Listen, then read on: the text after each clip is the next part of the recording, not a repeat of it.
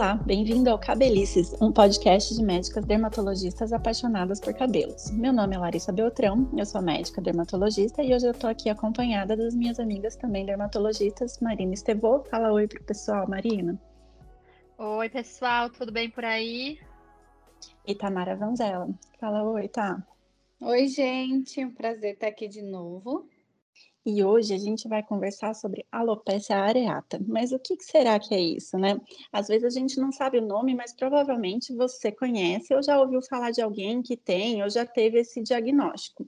Não é mesmo, meninas? Marina, fala um pouquinho pra gente o quanto é comum isso.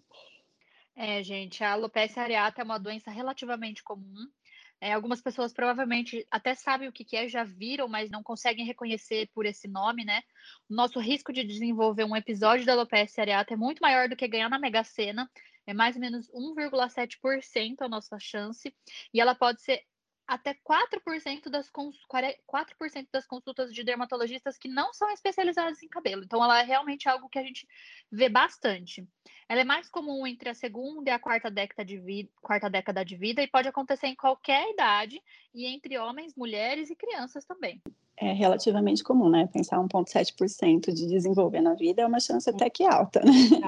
Uhum. E Tamara, como que normalmente é. a areata aparece, né? Como que a gente pode pensar que aquela perda de cabelo poderia ser alopecia areata e procurar um dermatologista ou sugerir para aquele amigo que a gente acha que pode ser alopecia areata para procurar um dermatologista?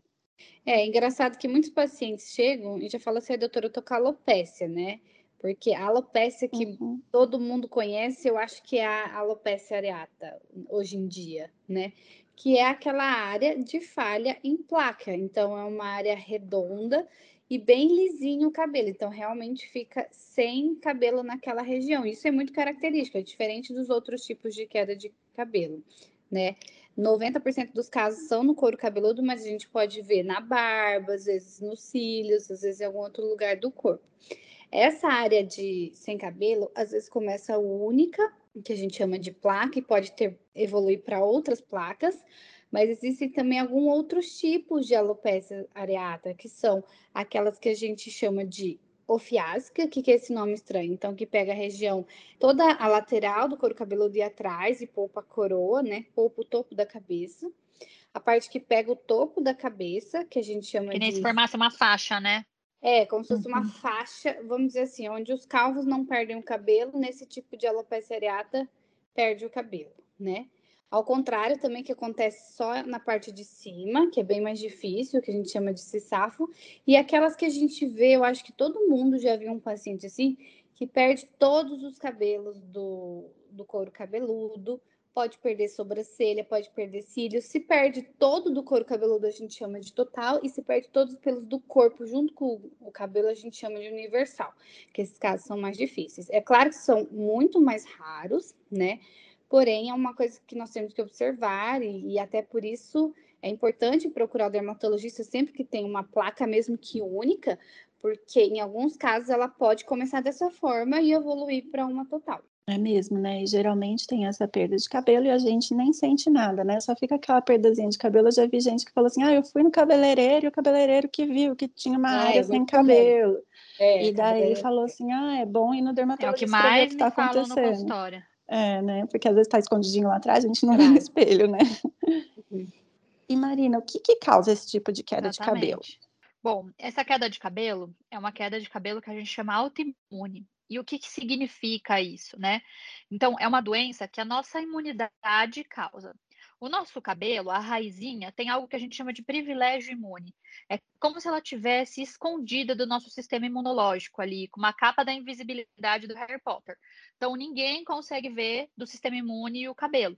Então, não há, numa pessoa normal, inflamação naquele cabelo autoimune. O sistema imune não vai atacar aquele pelo por algum motivo associado a uma tendência genética, essa capa da invisibilidade, ou seja, esse privilégio imune vai embora.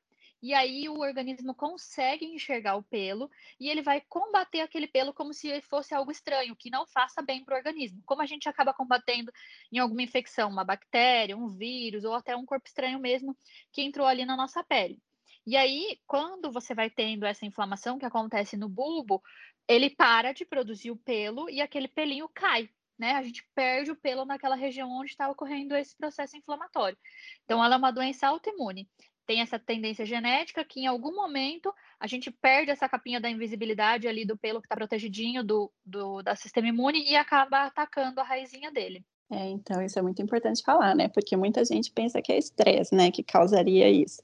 A gente ouve bastante esse mito, né, que o estresse é. seria o causador disso. Eu já vi até assim profissional da saúde, né, falar isso, mas se não é especialista às vezes em dermatologia, especialista em cabelo, às vezes não sabe, né, todo isso e como esse mito é tão difundido, muita gente acaba escutando isso mesmo. E eu acho que isso às vezes acaba gerando como se fosse um, uma culpa no paciente, né? Eu estou estressado, daí meu cabelo caiu, daí caiu, eu fico mais estressado e nunca vou melhorar porque eu nunca vou deixar de estar tá estressado, né? Então eu acho muito importante a gente tirar esse peso Exatamente. assim do ombro da pessoa. Do, eu tenho alopecia areata por minha culpa. Não, não é só culpa, é uma tendência genética, a gente ainda não sabe qual que é o gatilho, às vezes tem gente que associa, né? Ah, eu fiquei estressado e daí depois começou a cair, né? Para essa genética aí aflorar e perder essa capinha da invisibilidade, como a Marina estava falando. Mas tem que, eu acho que fica, precisa ficar bem claro que não é o estresse o causador, né? E que precisa tirar essa culpa do ombro de quem tem alopecia areata. É, eu acho que ele pode ser um desencadeante. Com certeza, porque né? o paciente fica uhum. super estressado, né? Uhum, sim. Isso, mas não todo mundo que estava estressado, ainda mais no nosso momento de pandemia, estava todo mundo com a alopecia areata por aí, né?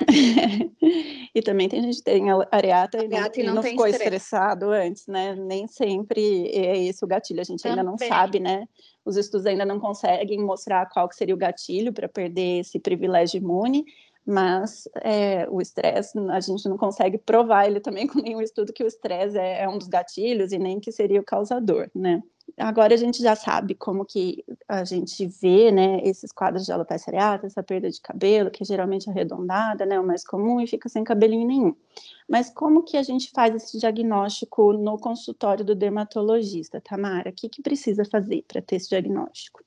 Normalmente, Lara, na consulta a gente já consegue ter esse diagnóstico através de uma boa conversa, né, que a gente chama de anamnese, e do exame físico, que a gente vai avaliar e já ver a característica da placa, a característica daquela lesão sem cabelo, e a gente usa a tricoscopia, que é a nossa principal arma diagnóstica, que é para avaliar alguns sinais nesse couro cabeludo. A tricoscopia é um estudo específico que a gente é um mundo à parte dos cabelos, eu costumo dizer, né?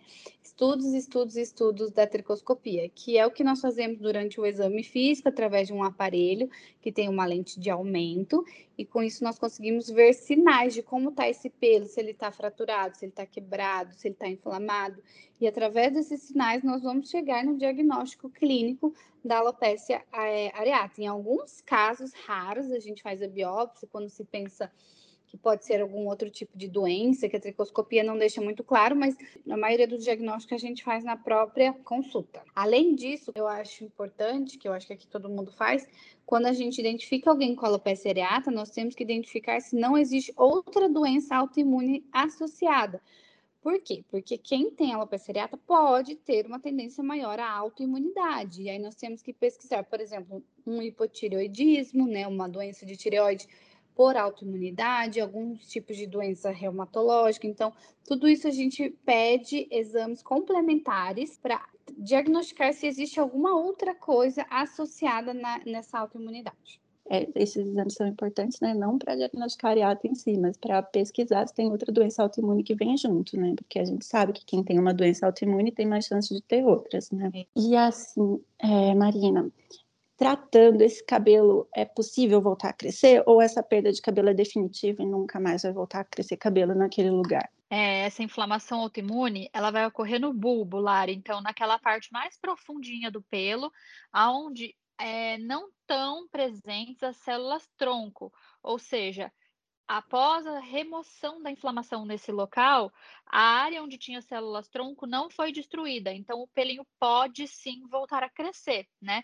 Então, na grande maioria dos casos, alguns com tratamento, alguns sem, a gente vai falar disso mais para frente, o pelo volta a crescer e aquela plaquinha repila por completo. É, isso é importante, né? Tem gente que chega desesperada no consultório, né? Quando tem o diagnóstico de areata, fala que viu na internet que perde, pode perder todos os cabelos do corpo e daí já fica desesperada, sendo que vai ficar assim para sempre, né? E como que a gente pode tratar, né? Já que é possível Sim. voltar a crescer cabelo naquela região, como que a gente pode tratar, Tamara? O tratamento tem que reduzir essa inflamação, né, Lari? Que essa inflamação uhum. autoimune. Então, nós vamos usar anti-inflamatórios. E o nosso preferido, que mais dá resultado, que nós dermatos amamos, são os corticoides. E, claro, tem que saber usar, né? Existem corticoides tópicos adequados para uso capilar, de alta absorção, é, muitas vezes em gel, pomadas, que são ideais para a gente usar nesse tipo de alopécia. Podemos usar também infiltrações de corticoides, que são feitas no, no consultório, para que dessa forma tenha uma ação mais rápida e melhor nessa, nessa placa, porque aí nós vamos tirar a inflamação e o cabelo vai voltar a nascer.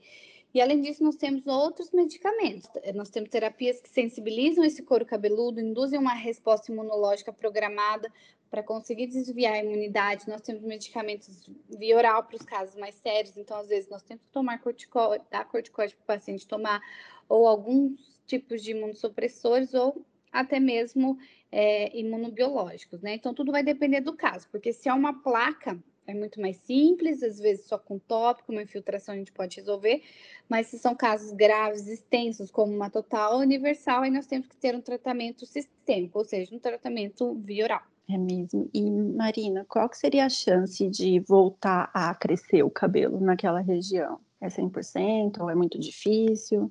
Bom, então, aqueles pacientes que têm uma placa única, então uma rodelinha só de falha, cerca de 70% deles pode repilar independente deles terem feito tratamento, tá? Geralmente esse prazo aí acontece em torno de um ano.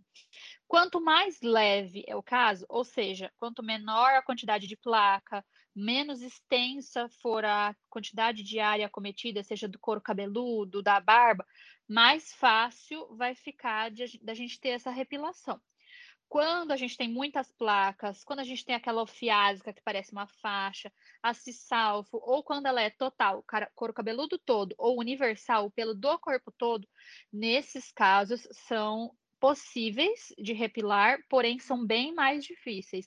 Alguns pacientes passam anos com dificuldade em tratamento para tentar fazer repilação, alguns não conseguem repilar, mas não teve a morte do pelo. É só porque a inflamação não conseguiu ser contida para fazer com que aquele pelinho voltasse a crescer naquele local. É isso mesmo.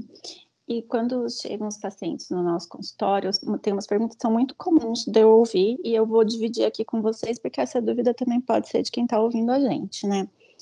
É, Tamara, é, daria para fazer transplante capilar na falha de cabelo da areata? É, Lari, essa pergunta a gente ouve muito em quem tem total universal, né? Na que tem placa, não, mas não tem indicação em nenhum dos casos. Por quê? Porque, primeiro, que você não perdeu o bulbo, vamos pegar uma alopecia, várias áreas de placas. O bulbo tá lá, então é possível o crescimento. É diferente de uma calvície, uma androgenética, que a gente faz transplante nas áreas que não tem mais raiz, não tem mais de onde nascer. E segundo, porque é uma doença autoimune. Então, se eu tirar o cabelo de um lugar e colocar no outro, e aquele lugar está inflamado, que é o que acontece na areata, vai perder esse cabelo. Então não tem por que a gente fazer isso. Eu colocar um cabelo de uma área saudável numa área doente e essa área doente vai fazer o quê? Vai adoecer esse cabelo e vai perder. Então não tem indicação. Até na total universal não tem indicação, uma por conta de tudo isso que eu falei, desses dois motivos, e outro porque não tem área doadora, né? Então, infelizmente, o transplante não é uma opção para esses casos. É, eu já tive até paciente que tinha uma falha única, só que estava demorando muito para repilar, né? E, e, daí queria fazer transplante, não adianta, né? Mesmo que a gente tenha área doadora, a gente vai estar tá colocando esse fio saudável num lugar doente. E esse lugar doente vai fazer o fio ficar doente, vai fazer ele cair, né? Exato. E Marina, assim, muita gente pergunta também. Tratei a falha de cabelo, o cabelo tudo voltou a crescer, repilou completamente. Existe a possibilidade de voltar a cair em algum momento da minha vida? Infelizmente, sim, né? Essa é a máxima que a gente fala para todas as doenças autoimunes. A gente nunca fala que o paciente se curou da doença. A gente sempre fala que a doença entrou em remissão. Então, o que, que isso significa? Que o paciente pode repilar completamente a placa, mas eu nunca posso prometer para ele que essa placa nunca mais vai voltar a cair pelo. Tá? A gente sabe que a maioria vai ter só uma plaquinha única que vai repilar e nunca mais vai ter um episódio. Mas eu não consigo prever se isso pode acontecer ou não. Então a gente nunca promete que ela nunca mais vai abrir. Então o paciente que já teve uma vez alopecia areata, ele tem que estar sempre esperto ali, sempre dar uma examinada no cabelo, se notar a plaquinha nova ou notar é, muitas placas diferentes, já procurar o dermatologista para poder fazer o tratamento, porque a gente não fala em cura, a gente fala em remissão. Então, sua alopecia areata entrou em remissão, repilou tudo, não tem falha nenhuma. Vai voltar ou não? Não sabemos. Então, tem que estar sempre ali de olho. Isso mesmo, né? Ela é uma doença autoimune com predisposição genética, sua genética está lá para a vida inteira, né? A gente não consegue ainda mudar a nossa genética. É. Então, pode ser mesmo que um dia na Ainda vida não. possa aparecer. Quem sabe um né? dia. É, quem sabe um dia a gente consegue terapia gênica, né? Mas por enquanto ainda não. Exatamente. E outra dúvida que eu escuto bastante também, se precisa usar algum shampoo específico, algum hidratante, algum condicionador, algum desses tratamentos é, de salão de beleza, ou mesmo que eu faça em casa, precisa ter algum cuidado específico nesse sentido cosmético no cabelo, Tamara? Não, na verdade não vai influenciar. A gente tem que tratar o couro cabeludo, que é o que está inflamado. Então, o shampoo ideal é um shampoo anti-inflamatório é, às vezes a base de corticoide, mas como o contato com o couro cabeludo é pouco, a gente prefere realmente pomada ou gel. Então, o shampoo, você vai continuar usando o seu shampoo, aquele que deixa o seu cabelo bonito, shampoo, condicionador, isso não tem influência nenhuma na sua doença, nem para melhorar e nem para piorar. Então, pode continuar usando normal. É isso mesmo. O que eu acho que vale a pena só ressaltar aqui é que em alguns momentos, às vezes, se o paciente ele já tem, às vezes, um cabelo que tem química, ou que ele já tem um cabelo que não está bem hidratado, talvez se ele associar um tratamento cosmético para o cabelo, vai melhorar um pouquinho o aspecto do cabelo e melhorar para ele a autoestima. Mas em relação Sim. à doença da alopecia, ela não vai fazer diferença na evolução. Mas às vezes o cabelo está ressecado, não está tão bonito. Se o paciente às vezes faz um tratamento que ajuda com que o cabelo fique mais maleável, mais bonito, que ajude ele ali a esconder aquela falinha de uma maneira mais bacana, vai melhorar a autoestima dele. Mas ela não é fundamental nem para melhora nem para piora da alopecia areata, né? É, o ideal é cuidar do cabelo sempre, né? Tendo ou não tendo problema de saúde, deixar sempre o cabelo Sim. bonito e bem cuidado, né? Esse é o mundo ideal. É, eu costumo falar, não é só cabelo, né? Cabelo é muito importante para a nossa autoestima, né? Tanto para homem quanto para mulher faz muita diferença na nossa autoimagem, né? E outra dúvida que eu costumo escutar também é que assim, ah, eu tenho uma única falinha no cabelo. Pode acontecer de eu perder todos os cabelos do, do corpo, todos os pelos do corpo, todos os cabelos do meu couro cabeludo é, com o passar do tempo, evolui assim de um para outro? Acho que a gente já falou um pouquinho, mas dá para falar um pouquinho mais sobre isso, Marina? Olha, poder pode, tá? A chance disso acontecer, né? A chance dos pacientes que começam com uma plaquinha, né, evoluírem com uma alopecia total universal é cerca de mais ou menos 5% evoluírem para essas formas mais graves. Ou seja, a grande maioria não evolui, mas que pode, pode. E assim, essa chance aumenta. Então, se você tem uma plaquinha e se logo você já nota que apareceu mais uma, duas, se isso tem sido progressivamente é, em aumento de número ou na velocidade de aparecimento vem mais rápido, essa chance é maior. Não dá para prever assim exatamente, mas no geral a gente fala que só 5% dos casos evoluem para essa alopecia total, que é perder todo o cabelo, ou universal, que são todos os pelos do corpo. E outra também dúvida comum, que muitos homens vêm com uma falhinha na barba, a gente faz o diagnóstico, né, também de alopecia areata, porque falha na barba pode ser um monte de coisa, mas um dos diagnósticos é alopecia areata. Sim. Tem tratamento, né? Mas ele costuma ser um pouquinho diferente do couro cabeludo, por exemplo, né? O que, que vocês costumam fazer na sua prática do dia a dia? Eu, se o paciente chega até mim, eu costumo fazer a infiltração. Eu gosto de infiltração de corticóide. Eu acho que acelera um pouco o processo. E, a, e em casa também, tratamento em casa com a base de tópicos. Eu faço, associo os dois. E você, Marina, tem alguma coisa é, diferente? Eu o que, que você costuma tento fazer? investir um pouquinho mais até Acho que eu faço mais ou menos isso. Eu acabo investindo um pouquinho mais na barba, porque a gente sabe que a barba, às vezes, ela tem uma chance um pouco menor de repilar espontaneamente do que no couro cabeludo. Né? É, mas na, no geral, é, demora um pouquinho mais, ela é um pouquinho mais resistente, né? Então, geralmente é um paciente que eu costumo investir no sentido de falar, ah, então já vamos infiltrar, ou já vamos fazer um corticoide potente, orientando como é que ele usa, tudo bonitinho. Mas baseado ali em tudo que a gente tem mesmo de evidência científica, muito similar ao que a gente usa no couro cabeludo. Mas geralmente já fica um pouquinho mais esperta com essa falinha na barba. Ela me preocupa um pouco mais do que quando vem, por exemplo, uma placa única no couro cabeludo, sabe? É. Eu costumo fazer um pouquinho diferente. Eu tento insistir bastante em usar o tópico ou fazer um tratamento sistêmico, se aquela falha incomoda muito e não responde ao tópico, porque a gente sabe que existe um risco pequeno, né? Mas existe um risco de atrofia da pele, né? E no rosto, se a pele afundar ali naquela Sim. região, é, uma, é um lugar que chama mais atenção do que se for escondido no couro cabeludo, né? Então eu tento insistir bastante nas alternativas antes de chegar na infiltração. Mas não existe certo e errado, né? Todas as terapias são válidas, né? Vai de acordo com a experiência de cada profissional, né? Mas realmente a área é um pouquinho mais difícil do que o couro cabeludo, né? E meninas, o que, que vocês costumam ouvir é. dos seus pacientes? O que, que eles costumam perguntar para vocês? Bom, uma coisa que eu acho que os pacientes perguntam em todas as doenças do cabelo, principalmente as mulheres, é: tá, e agora? Eu posso continuar pintando meu cabelo? Eu posso continuar fazendo aquele alisamento? Eu posso continuar fazendo é, uso de secador? O que, que vocês costumam recomendar para os pacientes nesses casos, meninas? Vocês costumam suspender química? Como é que é? Não, eu não suspendo, porque acho que aquilo que a gente falou, tá tão baixa a autoestima já, vai suspender a, a química, vai ficar com o cabelo branco, então eu libero, eu acho que pode pintar. Alisamento é uma coisa que eu nunca libero, né? Então esse daí a gente nem comenta. É, a gente já. É, apesar que Esse fazem, a gente fala né? que mesmo o cabelo saudável. É, independente é. da gente não fazer, mas assim. eu tintura... também vou por essa mesma linha. É, é difícil eu, eu negar tintura para alguém, gente, porque eu acho que ninguém merece ficar com cabelo branco a não ser que a pessoa queira, que é uma opção uhum. e, e, é bonito. Agora, por é. uma doença, eu acho que já tá com problema capilar, já tá com a autoestima baixa. Se cancelar a tintura é sacanagem. É, eu costumo fazer igual vocês. Eu falo, não é, tem desde que o paciente nenhuma, não né? tenha inflamação daquele processo, uhum. é.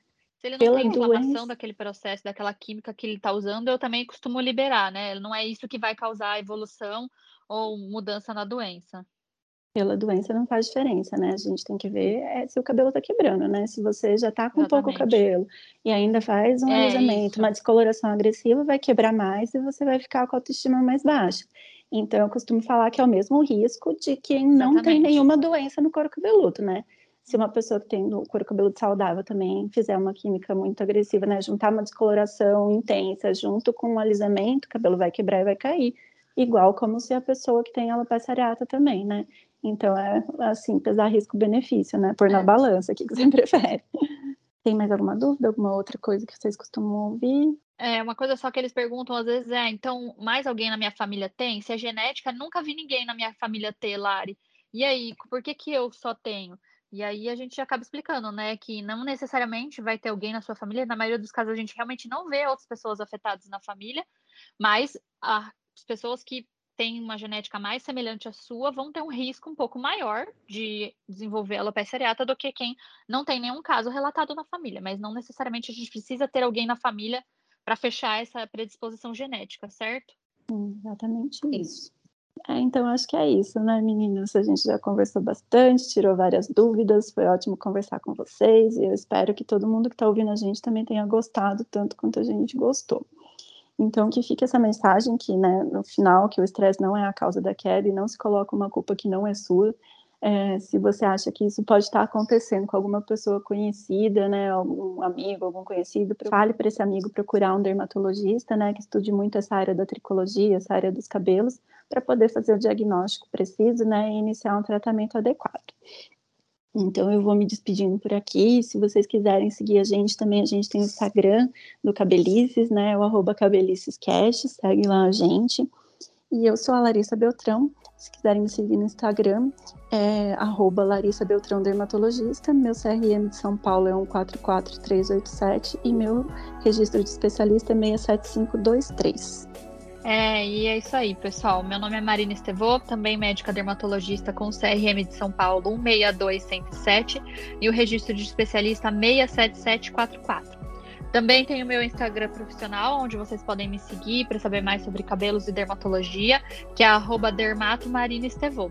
Foi ótimo esse assunto com vocês. Muito obrigado por mais uma vez a gente estar tá aqui discutindo um assunto que eu amo, que é cabelo, né, tá?